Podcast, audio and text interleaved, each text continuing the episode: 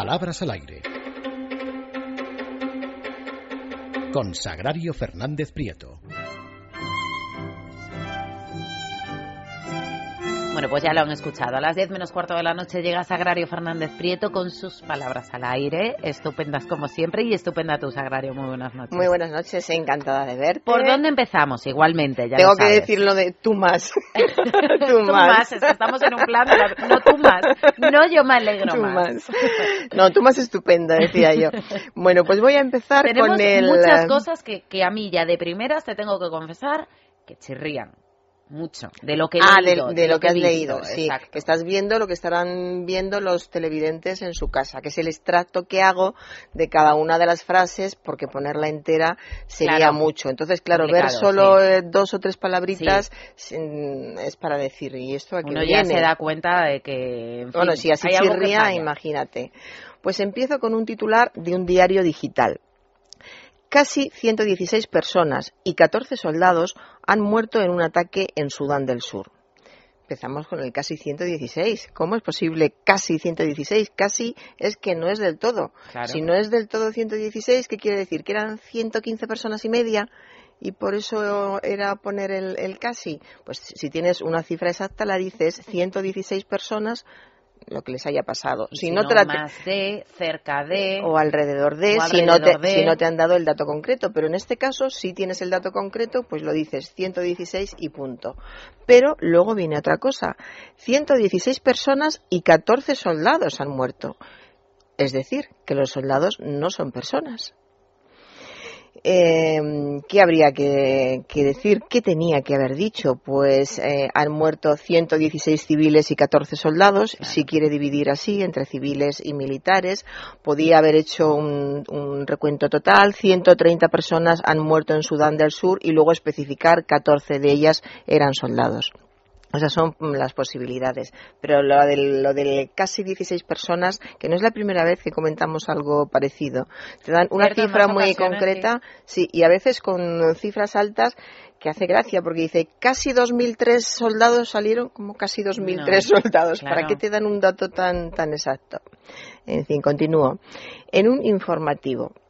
Eh, Recordáis que la semana pasada hubo un paquete bomba en la, en la en la Almudena. ¿Cierto? Pues dice en un, dicen en un informativo, un sacerdote ha encontrado un paquete explosivo que le ha llamado la atención. Hombre, tú imagínate para que no. estás en la Catedral de la Almudena o en cualquier otro sitio similar y ves un paquete explosivo. ¿Cómo no te va a llamar la habría atención? visto un paquete que le había llamado la atención. Claro, que después lo analizaron y vieron que era un paquete explosivo. Claro. Pero el buen hombre, este sacerdote, lo que vio fue simplemente un paquete. Primero le llamó la atención y después se comprobó que era explosivo. Más. En otro informativo, la lucha contra la violencia en México es una plaga que se extiende. Vamos a ver, ¿qué es lo que se extiende? ¿Se extiende la lucha? ¿Se extiende la plaga? ¿La lucha es una plaga que se extiende? Sí, está un Es, es el, el típico titular eh, ambiguo, mal redactado. Eh, yo creo que, que tenía que haber dicho lucha contra la plaga de violencia que se extiende en México. Y punto. Más Es- correcto, sí, yo es creo. cuestión de darle vueltas. Es verdad que uno de los grandes problemas de- del periodismo, de cualquier medio, periodismo escrito, televisión, radio, son las prisas. Todo se hace deprisa y corriendo. Entonces hay que tener mucha práctica y haberlo hecho muchas veces para dar, dar la vuelta.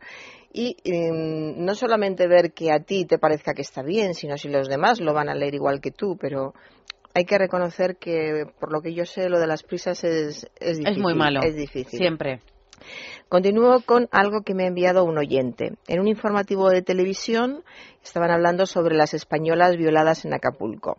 Y dicen, otras jóvenes fueron violadas en el mismo área. En el mismo área. Lo voy a comentar despacito porque, este es un error muy común. Área es un sustantivo femenino, las áreas. Ya sabemos que el artículo femenino la se convierte en el cuando la palabra que viene empieza por a tónica.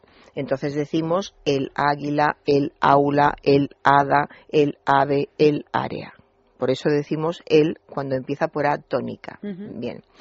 pero el uso de esta forma él ante nombres femeninos solo se da cuando el artículo precede inmediatamente al sustantivo, va pegado al sustantivo, pero cuando hay otro elemento en medio entre ambos, entonces no tenemos que utilizarlo. Es decir, decimos el agua, pero sin embargo tenemos que decir el mejor agua.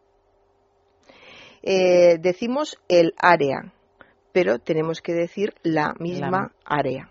Pero sí es cierto que la es un misma error muy área, común, muy común, muy común. Y sucede mucho que ya lo comentaré otro día con los demostrativos. Casi También. es más común el de los demostrativos. Como este oyente me había mandado hoy este caso, si lo comento todo junto, luego la, la gente se lía, se confunde, pero dentro de poco voy a comentar el tema de los demostrativos en estas cuestiones, con el femenino. Vamos con la quinta que Colaborador, un colaborador de un programa de televisión. a mí es de las que más me ha llamado la atención. Pues dice este señor, es verdad, y creo que además es cierto, que el Papa está muy deteriorado. es verdad, y creo que además es cierto. Él sabrá en qué diferencia la verdad de lo, que, de lo que es cierto.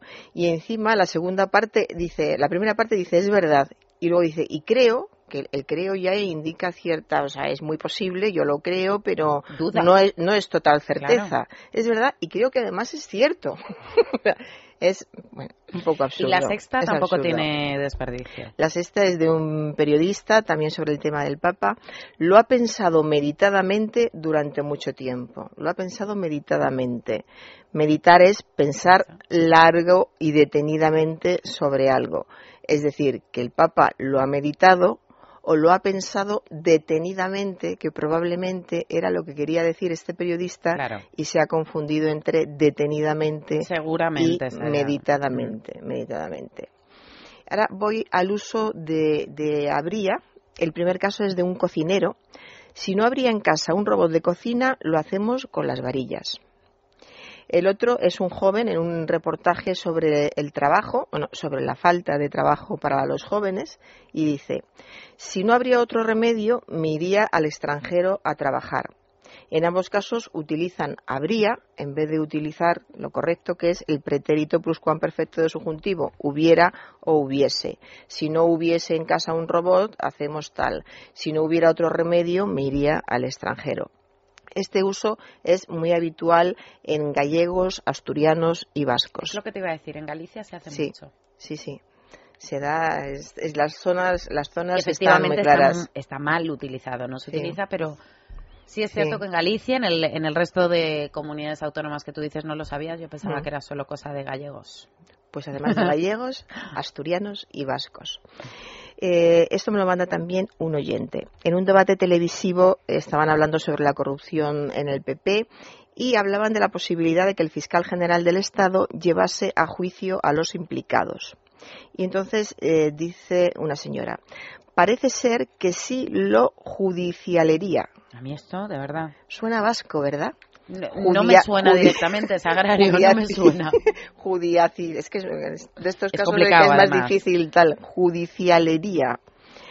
Pues es- el verbo es judicializar, que es llevar por vía Sí. judicial un asunto que podría conducirse de otra manera. Judicializar. De judicializar haríamos judicializaría. Judici- Cuesta decirlo. judi- además, si tienes delante el, que Es está que mal, sí. Judicial. Hay que pensar en judicial. Siempre hay que dividir las palabras Sí. de alguna manera que nos sea clara. El verbo judicializar sí lo tenemos claro.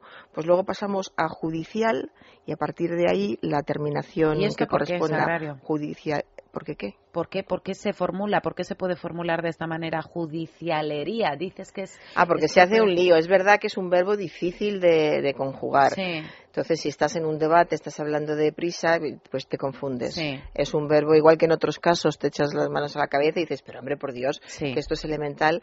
En este caso hay que reconocer que el, el verbo es difícil. Y lo que sí falla a veces y sí llama la atención es la falta de recursos. Si tú metes en un beren- berenjenal de empezar a decir, parece ser que sí lo judici y ves que eso es raro, que sí lo llevaría a juicio. Efectivamente. Ya, ha salido. se podría judicializar en algún momento o algo así, en fin, salir por la tangente. Pero eludir el verbo, cuando ves que te atascas en, en una palabra, en, vez de buscar posibilidades con esa misma palabra o con sus derivados, lo mejor es olvidarla y recurrir a una perífrasis. Cierto. Y entonces ya no, hay ningún problema. Cierto. Vamos con la penúltima. La penúltima. Otro oyente que me envía un artículo de un diario de tirada nacional sobre el marino Vicente Yáñez Pinzón quería encontrar una ruta hasta las islas de las especies. Precisamente hace un par de programas que hablé de, este asunto. Las especies son los conjuntos de seres semejantes y eh, Yáñez Pinzón quería buscar las islas de las especias, las sustancias vegetales que sirven como condimento. Y ya voy a, al a último colaborador, a un compañero. Vivimos en la misma época, así que somos coetáneos. Es también un error muy común porque mm. se confunde coetáneo con contemporáneo. Contemporáneo, contemporáneos son las personas de, de, la misma época, que viven en la misma época o en el mismo tiempo. Y coetáneos son las personas que tienen la misma edad o una edad aproximada. Bueno, pues aquí lo dejamos si te parece. Sagrario, estupendas explicaciones como siempre. Un placer y ahí te dejo. Ya no te doy opción a que digas tú más. Nos vemos el jueves, Sagrario. Nos vemos, un y volvemos enseguida, ya lo saben, con el repaso de la actualidad hasta ahora. Es la noche de César.